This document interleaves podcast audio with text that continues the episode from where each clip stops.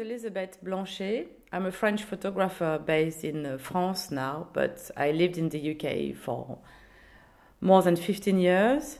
I've always been fascinated uh, by old photos and especially found photos because they hide uh, stories, they hide mysteries, and that's why I'm launching this podcast called Photo Detective to try to solve enigmas and mysteries behind found photographs. So, for the first episode, I'm talking to Grégoire Bernardi, who is a French photographer who has a story to tell about a photography found of Covent Garden, which is probably dating from the beginning of the 20th century.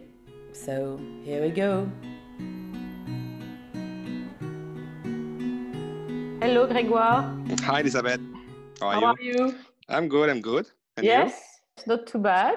I'm going to talk to you today about a picture because yes. um, I'm very interested in the story you told me, and we will try to uh, launch a message to try to solve this mystery. Mm-hmm. Yes, please. Uh, but first, can you quickly introduce yourself? Yes, sure. Uh, so I'm a portrait and documentary photographer. I'm working between the UK and France. I'm currently based in Paris at the moment, and yeah, that's it. So this is a story of a picture. Can you tell me more about that picture? What is particular about it? At the beginning, I went to a charity shop in London, in Kentish Town, so it's North London, and I just saw a framed picture of two gendarmes. You know, it's the two French policemen uh, on a bike. It was like a weird painting, and I found it funny, so I just bought it because it was like two pounds or something.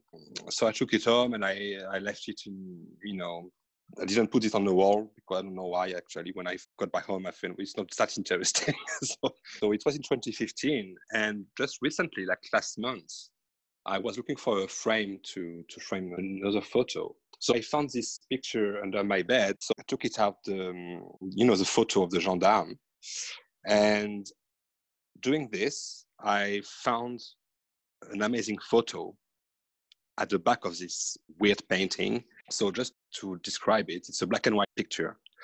It looks old. It's almost sepia. So there is eight men at a market. So I guess it's Covent Garden. Well, actually, I'm sure because it's written on the right uh, side of the photo. I was very surprised I had a feeling like I found a treasure almost. Why? Because it was a surprise. I was not expecting such a nice picture to be hidden in this frame for so long. I've moved quite a lot in the last five years, and this frame, for some reason, followed me everywhere. I left it, you know, on the side without really taking care of it. Beyond the fact that you traveled with it for five years, and why do you find it fascinating? First of all, the photo is fascinating. So there is a guy in the middle. He has a very impressive look, almost scary. The setup is very it's almost perfect. It looks like a like a film poster, you know. I don't know. There is something in this photo almost unrealistic, but at the same time, it's very realistic because it's very sharp, well set up. The frame is good. It's quite amazing, actually. You told me that a few months ago you went to a like a, an exhibition in Covent Garden. Yeah, this exhibition I think was last winter in London. Actually, at Covent Garden, it was an outdoor exhibition, and the photo was very nice. And yeah, I think it was taken at the same kind of period. I noticed that because of the closing and the, the way the market looks. And uh, so I can imagine this picture was taken around 1915 or 1920. You found out that it was in Covent Garden because of some writing on the photo, you say? Yeah, some writing, yeah. They say Jubilee Market, Covent Garden, sale will grow. And you have the name, I think, of the company of the owner called Tom Knight. And in the background, I'm guessing, I'm not 100% sure, but I think that's where now in Covent Garden there is an Apple store.